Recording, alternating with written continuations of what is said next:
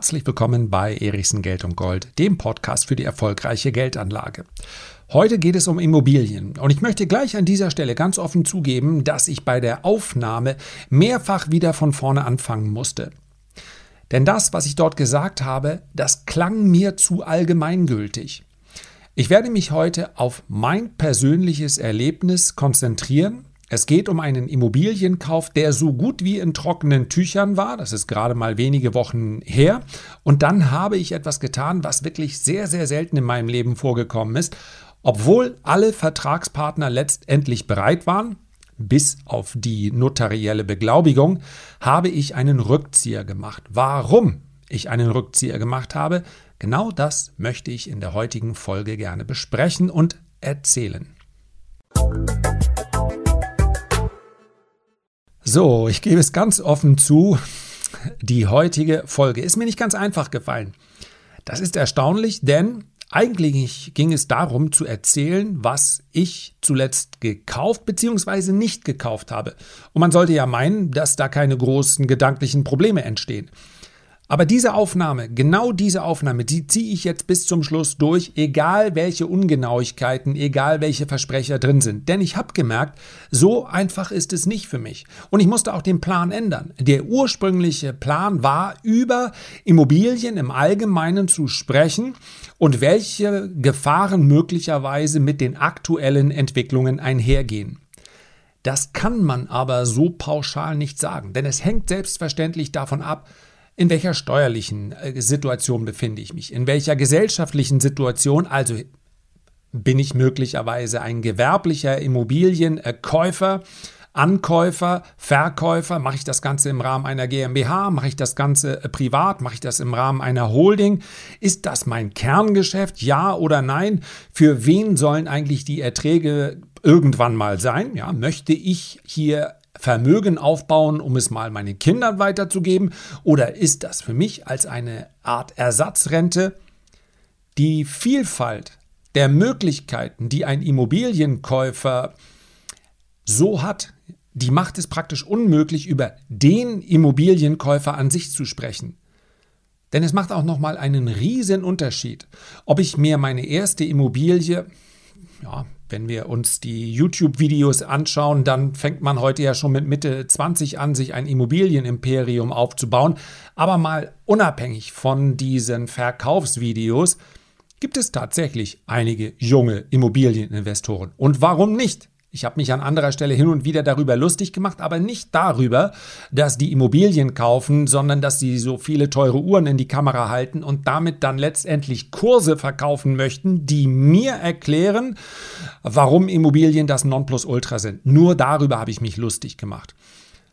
Alle anderen, ja, die einfach still und oder auch weniger still ihre Geschäfte im Immobilienbereich gemacht haben, die können uns durchaus die lange Nase zeigen. Denn Immobilien zu kaufen war praktisch immer seit der Finanzkrise die richtige Entscheidung. Seitdem kennen die Preise von Immobilien, zumindest in A, B und C-Lagen, eigentlich nur eine Richtung. In unterschiedlicher Geschwindigkeit, denn die A-Lagen sind sehr viel schneller, teurer geworden, haben also im Preis sich teilweise vervielfacht als B- und C-Lagen, aber auch dort gab es äh, Zuwächse über die Mietrendite hinaus. So, Deswegen, es gibt nicht die pauschale Immobilienstrategie. Und deswegen möchte ich es auch gar nicht versuchen, zumal, und auch das möchte ich bereits nach drei Minuten hier feststellen, ich auch kein ausgewiesener Experte bin. Ich habe einige Immobilien als notwendige Sachwerte in meinem Portfolio.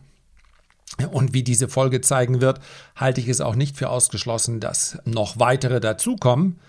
Aber dennoch würde ich mich hier nicht als Experten bezeichnen. Im Bereich Börse, im Bereich Aktien, letztendlich all das, was börsennotiert ist und was die Geldanlage, aktienbasierte, börsenbasierte Geldanlage angeht. So würde ich es mal formulieren. Ich glaube, da habe ich doch in den letzten 25 Jahren einiges kennengelernt und bin deshalb selbstbewusst genug, um dieses Wissen mit anderen zu teilen. Im Bereich Immobilien bin ich ein normaler Immobilienanleger, der in aller Regel dann auch nochmal innerhalb seines Netzwerkes, wir können es auch ganz anders ausdrücken, der Freunde fragt, die sich damit besser auskennen, schau mal bitte drauf. Schau mal bitte auf diese Finanzierung, schau mal bitte auf das Objekt, was hältst du davon? Die Entscheidung, die muss ich dann natürlich am Ende selbst treffen. Genug der Vorrede, denn genau um diese Entscheidung geht es. Wir haben derzeit einen Immobilienmarkt, der natürlich nicht mehr günstig ist. Und es gibt eine einzige Korrelation. Auch wenn uns in den genannten Kursen, und ich warne nur deshalb davor, weil ich es nicht mag, wenn kein Plan B vorgestellt wird. Das heißt also, wenn mir einer einen Kurs, eine Akademie, eine, ähm, ja, ein Webinar, ein Seminar verkaufen möchte, in dem er sagt, nur so kann es gehen. Wenn du das machst, dann wirst du reich, erfolgreich und du siehst übrigens auch besser aus als vorher. Das heißt also, die Gefahren nicht zu nennen. An der Börse wäre das zum Beispiel, du kannst natürlich an dem Tag, wo du kaufst, das Pech haben, dass das der höchste Kurs für 6, 12, 18, ja, die längsten Bärenmärkte dauern dann so 24 Monate. Das kann sein, dass du also ähm, den höchsten Kurs kaufst und dann 24 Monate geht es nur noch bergab. Sowas muss man dazu sagen.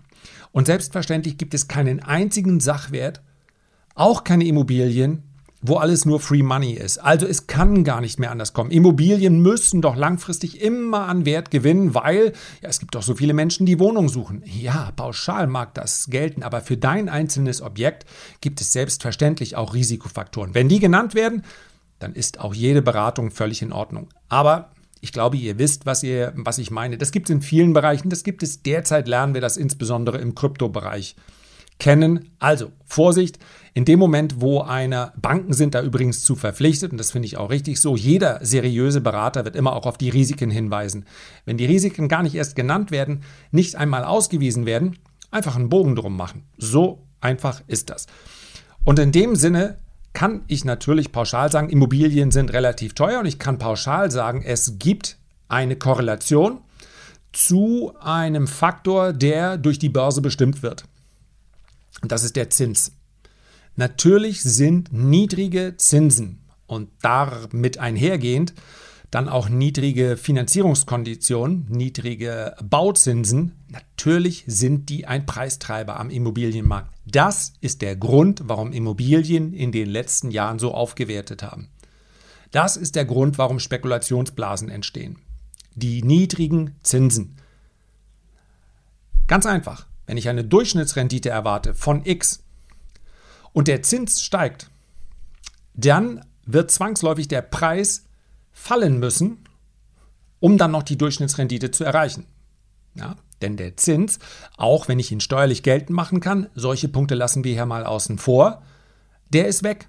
Das ist ja der Preis des Geldes, den ich aufgenommen habe. Wenn der Zins sinkt, dann ist das preisfördernd. Ich glaube, dass darauf können wir uns auch einigen. Und das ist etwas, was den Immobilienmarkt auch in Zukunft ganz, ganz wesentlich beeinflussen wird. Der Immobilienmarkt hat einen riesigen Vorteil gegenüber allen anderen Märkten, zumindest allen börsennotierten Märkten. Und das ist es im Übrigen auch, was Immobilien in Deutschland oder sagen wir mal für die Deutschen so attraktiv erscheinen lässt. Sie schwanken viel weniger als Börsenkurse. Zumindest gibt es keine Börse, an denen die Immobilien, die Immobilien, an denen ich beteiligt bin oder gar meine Privatimmobilie, meine Güte, die Herzinfarktrate würde ja massiv steigen, wenn meine Privatimmobilie irgendwo an einer Börse notiert wäre und jeden Tag schwanken würde. Gott, oh Gott, eine, eine furchtbare Vorstellung. Das ist aber nicht der Fall. Das heißt also, selbst in Krisenzeiten kann keiner so schnell auf den Verkaufsknopf drücken. Und ich habe es an anderer Stelle schon mal erwähnt, das würde passieren, versprochen. Das Bauchgefühl eines Menschen, und die meisten Menschen denken, sie hätten es unter Kontrolle, ist so lange nicht beeinflussend, bis es nur laut genug wird. Das kennen wir in zahlreichen Situationen. Selbst der ruhigste Mensch wird, gerät irgendwann aus der Fassung, wenn man eben seine Emotionen so getriggert hat, dass er nicht mehr anders kann. Jeder hat da eine andere Schmerzgrenze. Aber im März vergangenen Jahres haben wir totale Panik an der Börse erlebt. Und wahrscheinlich hätte der ein oder andere gesagt, oh, jetzt werden natürlich auch natürlich werden jetzt Immobilienpreise fallen. Mal Hand aufs Herz.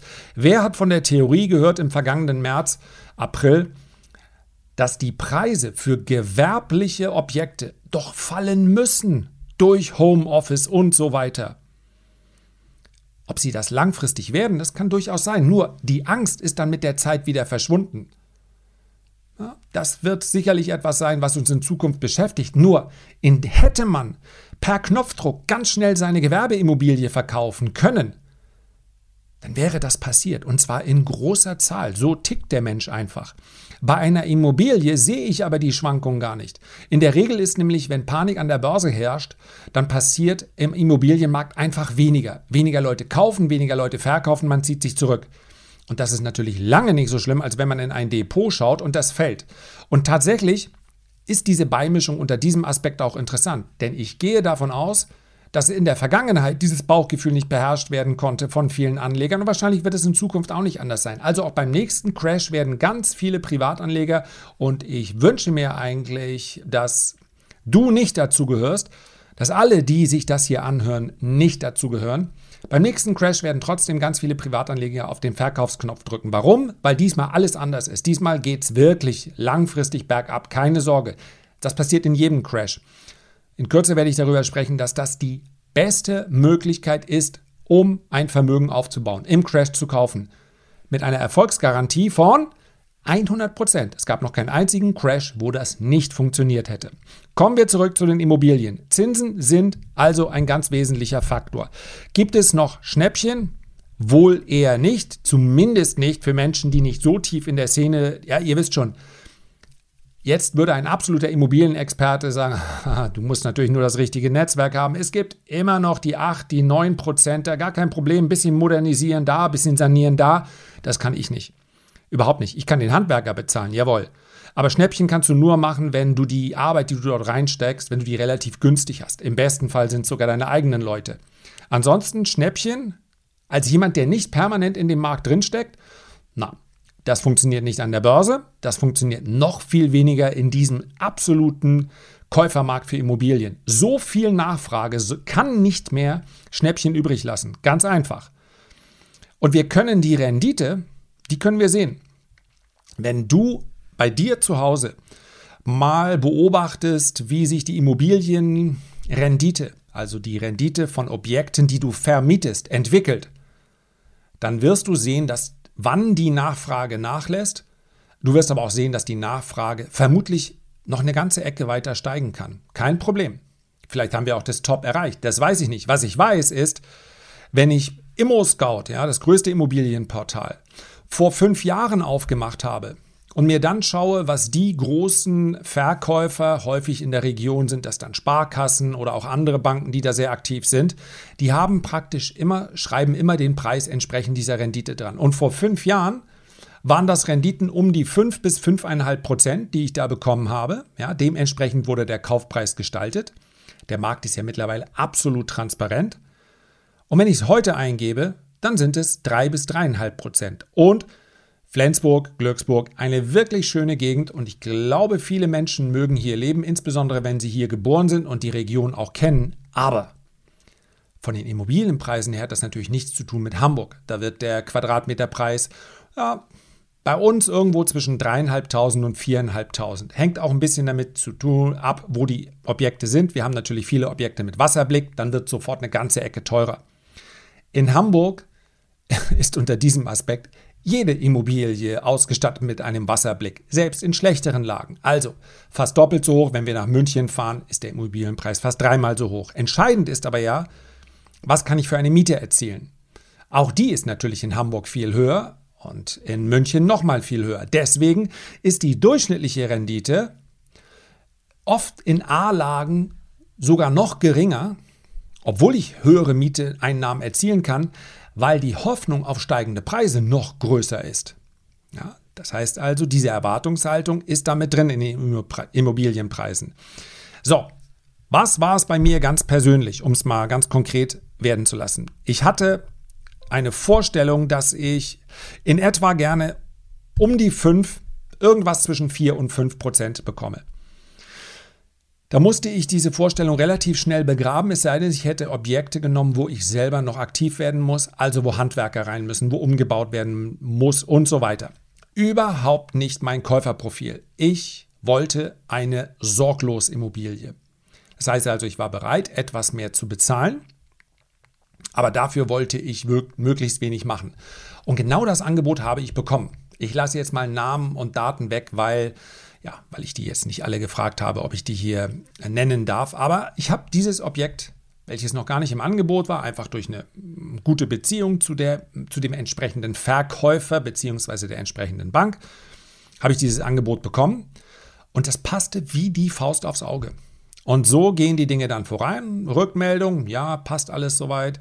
Äh, die, die ganze Prozedur ging, wir waren im Prinzip so, nächste Woche Termin beim Notar. Und dann kam ein Wochenende und ich habe mich ein ganzes Wochenende lang gefragt, Erichsen, was stört dich denn eigentlich? Es ist Neubau. Die, ja, die Mietrendite ist halt das, was der Markt derzeit hergibt. Alle Beteiligten haben sich fair verhalten. Ja, der Verkäufer ist sogar noch einen, einen Tick runtergegangen, was in diesen Zeiten nun wahrlich sehr selten der Fall ist. Also absolut fair. Alles so, wie man sich das wünscht. Und am Ende des Wochenendes, in dem ich etwas weniger geschlafen habe, obwohl mich sonst nicht vieles um meinen Schlaf bringt, höchstens mal Sport um Mitternacht, war es die Erkenntnis, du bist mal losgegangen und hast gesagt, du möchtest 5% Rendite haben in dieser 5% Rendite soll halt auch dein, das Risiko berücksichtigt werden. Und jetzt bist du kurz davor zu unterschreiben für etwas, was dann effektiv nachher ja, 2,95% bringt. 2,95% Rendite. Und das war genau mein persönliches Problem. Nochmal, es geht nicht darum, dass ich mit dieser Rendite auf lange Sicht dann Geld verliere. Aber für mich war die Risikomarge einfach zu gering. Die Mieteinnahmen, die Vermietung wäre toll gewesen. Da bin ich mir ziemlich sicher. Tolle Wohnungen, super Lage, alles hat gepasst. Auch die Größenordnungen hm, waren ein Tick zu hoch. Vielleicht mein Glück in dem Fall, weil mich das hat länger nachdenken lassen, als ich das vielleicht sonst getan hätte. Aber 2,95 oder auch 3 Prozent sind eben deutlich weniger als 5%. Und ich, mir ist dieses, dieses bisschen Risikomarge zu gering. Denn wir dürfen nicht vergessen, ich muss das Ganze natürlich auch finanzieren. Und die Finanzierungskonditionen, die mögen gering sein. Aber ich habe hab noch nie irgendwelche Investments als Sparbüchse betrachtet. Das heißt, am Ende schaue ich mir an, wie ist denn meine Rendite? Zum einen meine Eigenkapitalrendite und die Anforderung ist dann auch noch, dass ich einen positiven Cashflow habe. Ich möchte nicht zulegen, zusetzen. Ja, das kann für denjenigen, der sehr hoch tilgt, unter dem Strich der Fall sein. Keine Frage, das ist dann eine bewusste Entscheidung, wobei man auch sagen muss, dass die Tilgung eben nicht steuerlich abzugsfähig ist. Also, aber klar, wenn du sehr viel Geld zu verteilen hast und du hast einmal die Entscheidung getroffen, und das ist eine gute Entscheidung, ich muss in Sachwerte auf dem Konto wird es garantiert. Und diese Garantie, da kann man 100% dran schreiben, bis auf wahnsinnig kurze deflationäre Phasen. Aber auf die warten wir selbst pandemiebedingt ja immer noch. Immer noch. Ja, waren sich fast alle Experten sicher, wir werden zumindest mal eine kurze Deflation sehen. Nichts.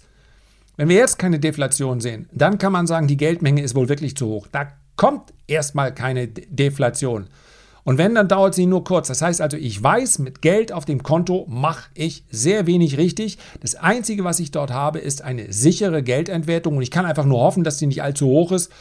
Aber 2% war sie im Schnitt und es spricht vieles dafür, dass sie in Zukunft geringer sein wird. Also dann zu sagen, ich habe einfach so viel Geld, ich muss auch in Immobilien gehen, ich möchte diversifiziert aufgestellt sein, könnte ich nachvollziehen. Und ich war, wie gesagt, kurz davor, es auch so zu machen. Aber mir sind diese 3% einfach zu wenig. Stellen wir uns mal vor, im Laufe der nächsten, und so lange muss ich mich dann in der Regel binden, 10, 15 Jahre, so ganz kurze Finanzierung, um 0,1 oder 0,2 Prozent niedrigeren Zinssatz zu bekommen, ist eine reine Spekulation darauf, dass die Immobilienpreise steigen.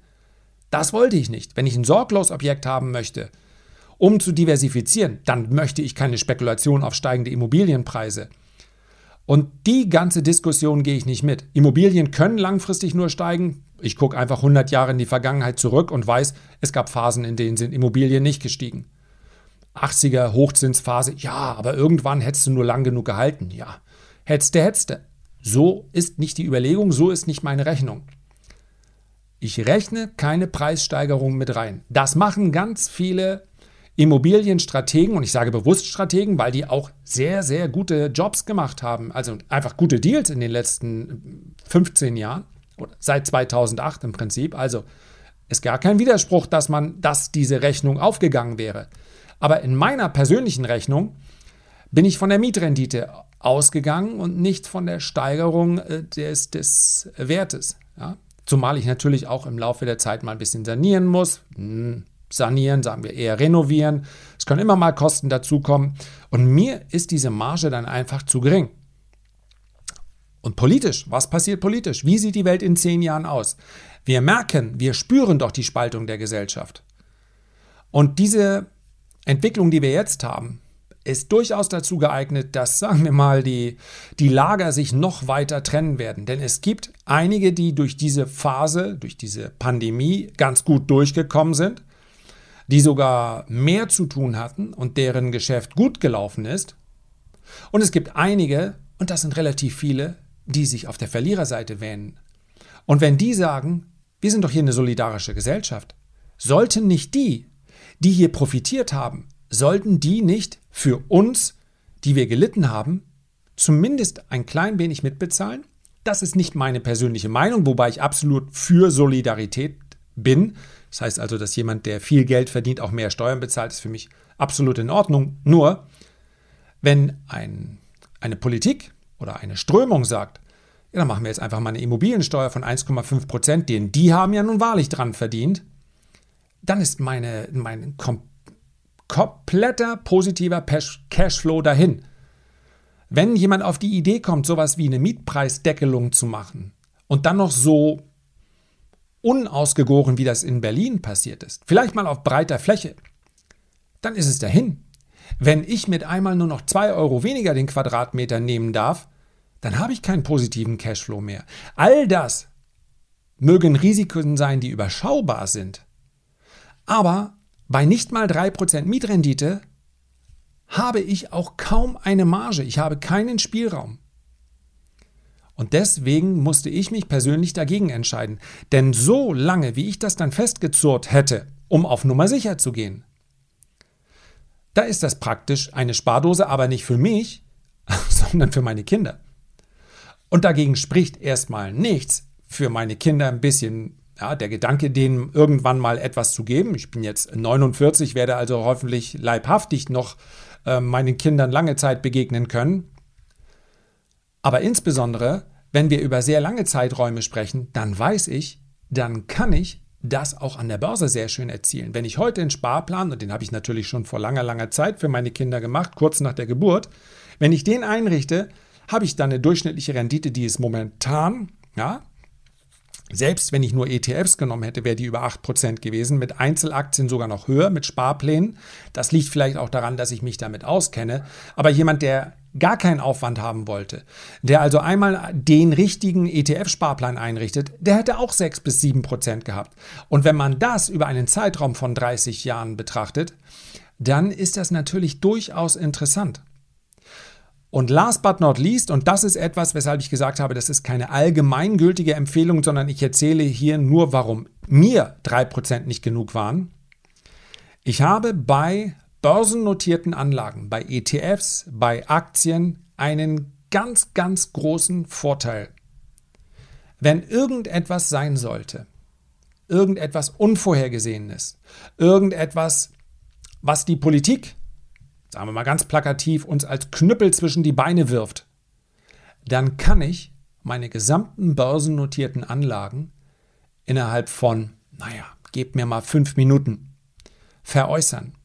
Ich kann sofort aussteigen aus allem. Momentan ist es im Übrigen auch steuerlich völlig irrelevant, weil es keine Haltefristen gibt. Ich hoffe, das ändert sich mal wieder, denn das wäre fair und gerecht für jeden, der für sein Alter vorsorgen möchte.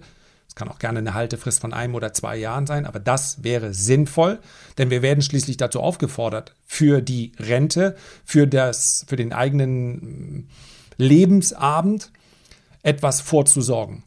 Und wenn dann versteuertes Geld investiert wird, dann ist aus meiner Sicht nicht einsehbar, warum man dann bei der Veräußerung, genau dann in dem Moment, wenn man dem Staat eben nicht auf die Tasche oder in die Tasche greifen soll, wenn man Unterstützung braucht, warum man dann nochmal wieder zur Kasse gebeten wird. Also, steuerliche Haltefrist sollte es aus meiner Sicht geben. Gibt es derzeit nicht. Es ist also egal, wann ich auf den Verkaufsknopf drücke. Und das ist ein unschätzbarer Vorteil. Ich kann sofort 100% Cash aufbauen. Ich sage jedem in der langfristigen Geldanlage, mach das aber bitte nicht in einem Crash. Wenn ich aber muss, dann kann ich. Und das werde ich im Immobilienmarkt nicht können. Und wenn mal auf breiterer Front viele Menschen aus politischen Gründen, aus steuerlichen Gründen, aus gesellschaftlichen Gründen verkaufen müssen im Immobilienmarkt, dann ist das wahrscheinlich genau der Moment, wo viele andere auch verkaufen wollen. Und genau für so ein Szenario, für diese Risiken, reichen mir die 3% einfach nicht mehr. Auch wenn ich es mir ja, in der Excel-Tabelle so hinrechnen kann, dass es noch einigermaßen Sinn machen würde, weil der Preis des Geldes derzeit so niedrig ist. Da lobe ich mir die Flexibilität und die kann ich mir damit erhalten. Und abschließend sei dennoch gesagt, ich bleibe weiter auf der Suche. Das ist keine, ich betone, keine Aufforderung, mir jetzt verschiedenste Immobilienangebote zu machen. Bitte nicht. Ich bleibe selber aktiv und schaue nach. Und wenn nichts ist, dann ist halt nichts. Ja. Als kleine Anregung, mehr aber auch nicht. Und das soll es für heute dann auch zum Thema Immobilien gewesen sein. Herzlichen Dank für deine Aufmerksamkeit. Ich freue mich, wenn du auch beim nächsten Mal wieder mit dabei bist und wünsche dir bis dahin eine gute Zeit. Dein Lars.